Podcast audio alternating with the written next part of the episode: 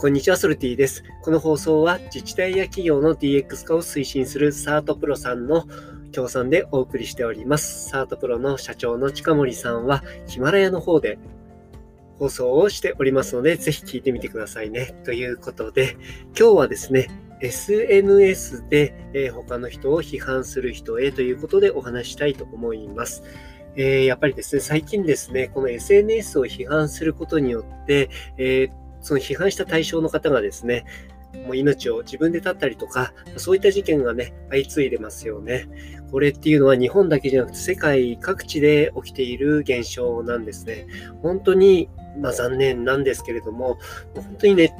ト上、まあ、サイバー空間上だと、まあ、そういったことをですね、簡単にしてしまうんですよね。で、この人を批判するっていうのが、まあ、こう、直接的だとね、なかなかできないんですけれども、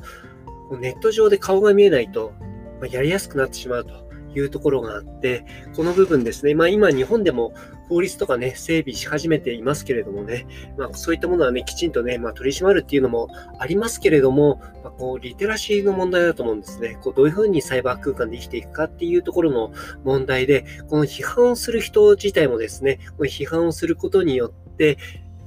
ま、ウェブ上っていうのはね、リアルよりも全部ね、痕跡っていうのは残るんですね。なので、それが、まあ、デジタルタトゥーって言われるような、まあ、自分のね、えー、やったことっていうことを残るっていうのをね、きちんとね、認識する必要があるんじゃないかなというふうに思っています。そして、まあ、この SNS でね、え、批判するとですね、批判した相手ではなくね、自分がね、一番損するんですね。これマザー・テレサとかもお話してますけれども、えー、人を批評すると、まあ、愛する時間がなくなるっていうことで、えー、人をね、えー、批評、批判するのと、え愛するっていうことはね、真逆にあるわけですよね。この人を愛せてないってことは、これイコールですね、自分も愛せてない、自分も許せてないっていうことなんですね。なので、えー、自分自身をですね、まずそういったことができてないことによって、まあ、自己肯定感が下がって、そして人を攻撃することによって、自分のね、えー、肯定感をね、相対的に上げようとしたりとか、えー、それで、えストレスを解消したりとか、そういったことでね、こういった現象って起きてると思うんですよね。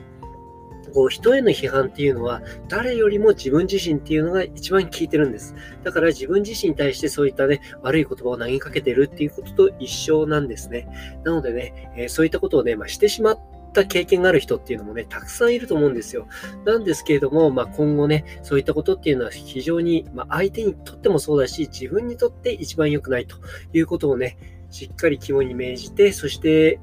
まあ、このネットっていうのは非常に便利なんですけれども、諸刃の刃なのでね、そこ気をつけた方がいいんじゃないかなというふうに思っております。この放送がですね、いいねと思ったらいいねとかフォローとかしていただけると嬉しいです。ソルティでした。